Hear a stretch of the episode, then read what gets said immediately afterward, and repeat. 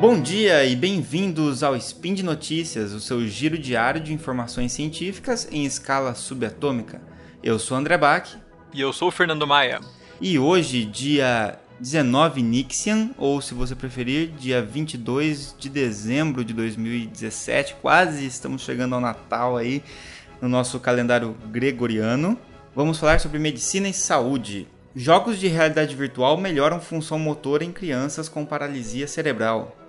Tempo prolongado no espaço pode comprimir o cérebro. Canabidiol não deve ser listado como droga de abuso, segundo a Organização Mundial da Saúde. Speed Notícias.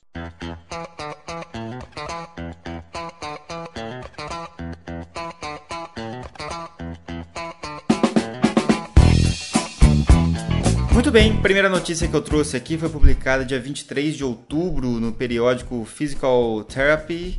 É, foi até legal, né? Porque eu tinha acabado de ver essa notícia, o Maia me mandou uma mensagem. Olha essa notícia aí, tem tudo a ver com, com meia lua junto aí, né? Uhum. então é, é uma notícia que fala sobre jogos de realidade virtual auxiliando crianças com paralisia cerebral a melhorar a função de membro superior, deambulação, controle de postura, né?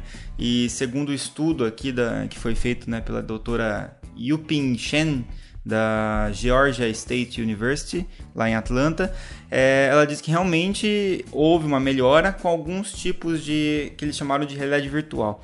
Aqui é bom deixar claro que assim, quando a gente fala realidade virtual hoje em dia, né, é um termo que a gente usa mais quando a gente coloca aqueles óculos de realidade virtual.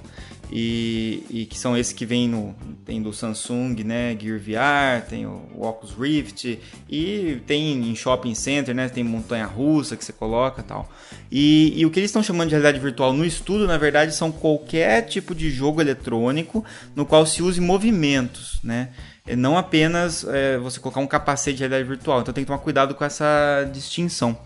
Então eles fizeram, na verdade, procuraram ensaios clínicos randomizados com crianças com paralisia cerebral, publicados até dezembro de 2016, e comparou também sistemas de realidade virtual e outras intervenções para essa população, e também é, é, é, softwares desenvolvidos especialmente para isso. Né? Então eles fizeram lá um estudo com o Wii, por exemplo, da Nintendo, que usa controles de movimento, uh, o PlayStation Eye da, da, PlayStation, o Kinect do Xbox, que usa os gestos, é, jogos pela internet sistem e sistemas criados especificamente para isso por engenheiros. E, e, aí as sessões variam de 20 a 90 minutos, uma vez por semana, diariamente. Então foi na verdade uma meta-análise que foi feita e as intervenções de realidade virtual, segundo esse estudo, tiveram um grande tamanho de efeito, né, de amostra. Quer dizer, esse é um valor que é, estatístico que tem sido muito pouco avaliado ainda, mas ele é muito importante. A gente fica muito preocupado só com o valor de P estatístico, que é um valor se deu diferença estatística ou não. Mas é importante esse valor que eles chamam de D, que é o tamanho de efeito, né? É talvez é, tenha mais relevância às vezes biológica do que o valor de P para nós, dependendo do caso. E foi, então ele teve um grande tamanho de efeito, mostrando que é possível que essas intervenções é, eletrônicas aí, com, com, com, captação de movimento, etc., possam melhorar é, crianças né, que tiveram função motor afetada por causa de paralisia cerebral. É, e em comparação daí, se você comparar os sistemas comerciais, que são esses jogos que não foram desenvolvidos com esse propósito, com os jogos que foram, os softwares que foram desenvolvidos com esse propósito, os sistemas criados por engenheiros foram mais eficazes que os sistemas comerciais, que é o que a gente espera realmente, né? É, então é interessante porque, sendo comercial ou não, é uma forma que a, a, criança estaria se divertindo e ao mesmo tempo trazendo uma melhoria, o que mais uma vez mostra pra gente que o, os games aí têm algum potencial interessante de terapia também, não só de entretenimento, né, Maia? Uhum, e o legal, André, como você falou aqui, né, que os sistemas criados pelos engenheiros é, tiveram uma eficácia melhor do que o sistema comercial. Quem sabe, né, com essa, esse tipo de pesquisa, esse tipo de resultado, daqui a um tempo as empresas comecem a investir mais nisso, de reduzindo o custo desses aplicativos, reduzindo o custo dessas plataformas e todo mundo conseguindo ter acesso, né? Em todos exatamente, os lugares. Exatamente, assim como lá no, num podcast que a gente já gravou sobre tratamento de é, transtorno de estresse pós-traumático usando realidade virtual, que o Rigo ali comentou lá, existem, né, as universidades e os centros de pesquisa estão tentando desenvolver softwares específicos para isso, né? E deixar isso mais acessível ao grande público, que é o que você falou, que é muito importante. Uhum. É, porque infelizmente boa parte desses da realidade virtual, para quem tem problema neurológico, ainda é muito incipiente porque é muito de pesquisa, né? Mas Sim. tomara que daqui a um tempo a gente consiga ter em todos os lugares isso daí. Exatamente. Tempo prolongado no espaço pode comprimir o cérebro. Essa notícia, André, eu peguei na verdade que saiu do New England, que é um periódico famoso, no dia 1 de novembro. É, terminou saindo no Medscape um resumo e eu resolvi trazer para os nossos ouvintes aqui, que mostrava que na verdade é o seguinte, os astronautas em voos espaciais de longa duração experimentavam mudanças estruturais no cérebro, vistos por ressonância. Por quê? Pela ausência de gravidade, todas as alterações que se tem lá, lá no espaço, o deslocamento do cérebro ia para cima e a expansão desse tecido ficava mais na parte superior do cérebro. Pela gravidade, quando a gente tende a andar e fazer tudo, a parte tende a cair o cérebro, tende a ficar mais uhum. para baixo. Então essa estrutura ficava mais para cima.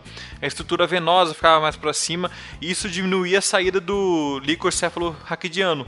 Olha, e o sangue da cabeça. Na verdade, esses achados, esses achados eram compatíveis com alguns sintomas neuroculares que ainda não se tem mais ou menos o porquê, não se tem a causa, mas que apelidaram de síndrome da pressão intracraniana e comprometimento visual, que são sintomas neuroculares relatados por alguns astronautas. Que legal, né? Então uma forma de tentar explicar, né? Algo até físico mesmo, né? Uma compressão física. Uhum, e é legal porque a gente, cada vez mais que a gente fica no espaço, nós temos que saber a alteração que, né, que leva o corpo humano, pra gente poder, até no futuro, pensar em colonizar outros planetas, né? E dizem que é muito desgastante para o astronauta, né? Tudo que ele é submetido é, para conseguir chegar e voltar, né? Uhum. E assim, o mais complicado nesse, que mostrou nesse estudo e que de certa forma é preocupante, como é que eles fizeram esse estudo? Pegaram ressonâncias cerebrais de 18 astronautas antes e depois, sendo que boa parte deles era missão de longa duração. Boa parte deles, 94%, tinha estreitamento do sulco central, depois de longa duração, o, do período que ele ficou no espaço boa parte deles também teve o deslocamento do cérebro para cima e o encolhimento dos canais dos líquidos céfalo-raquidiano. E qual a consequência disso? Já que essa parte que a gente está falando do cérebro tem uma parte motora importante e também está ligado com o estímulo sensorial, uma das funções que era comprometida era a coordenação de como sentimos e interagimos com o ambiente. Você imagina o quão prejudicial isso é no espaço. Uhum. Está no ambiente menor, sem gravidade que qualquer movimento intempestivo, qualquer movimento mal pensado ou mal executado pode levar a uma repercussão grande.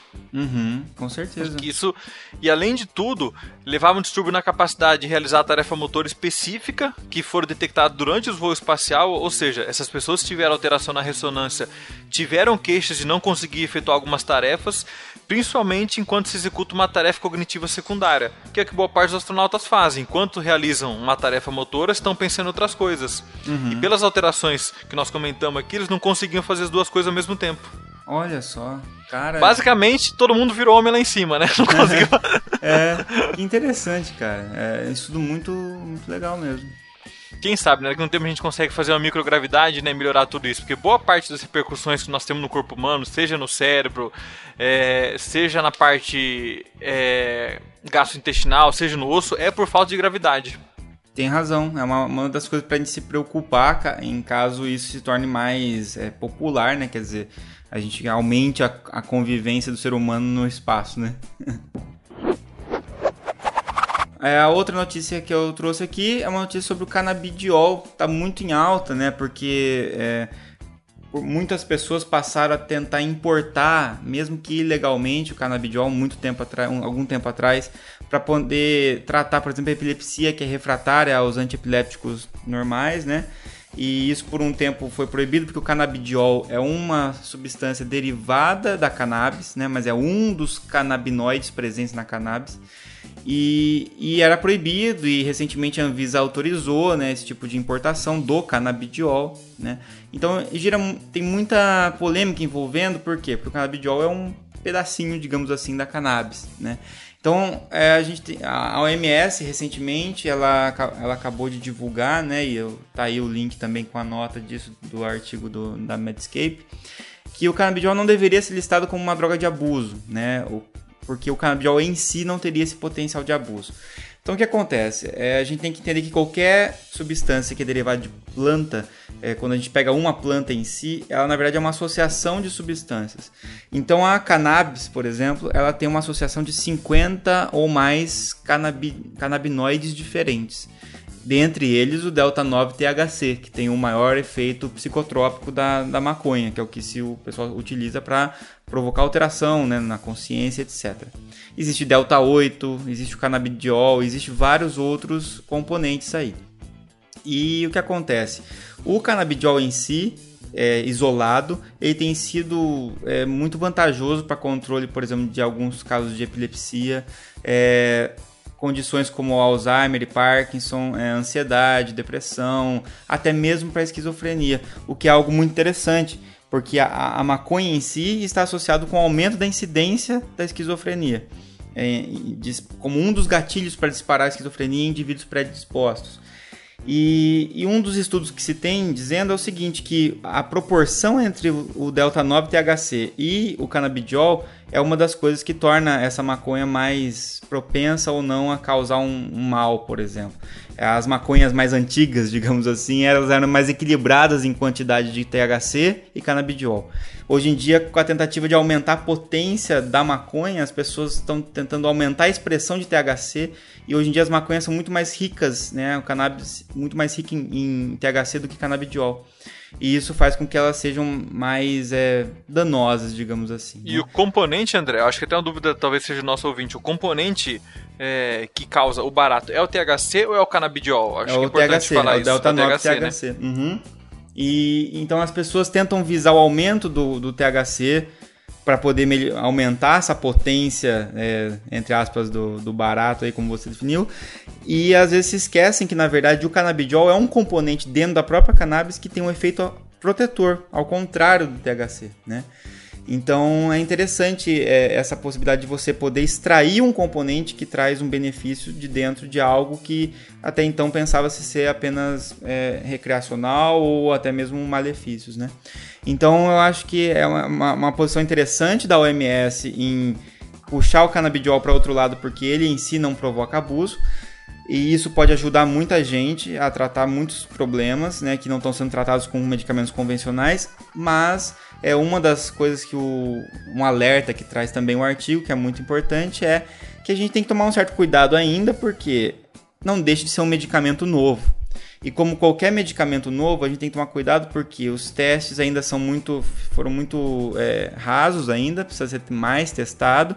E mesmo depois que ele é testado e aprovado, quando ele é lançado no mercado, e poucas pessoas estão usando ainda, ainda não tem muitos efeitos colaterais relatados, né? Isso começa a ser relatado depois que uma grande quantidade de pessoas começa a utilizar.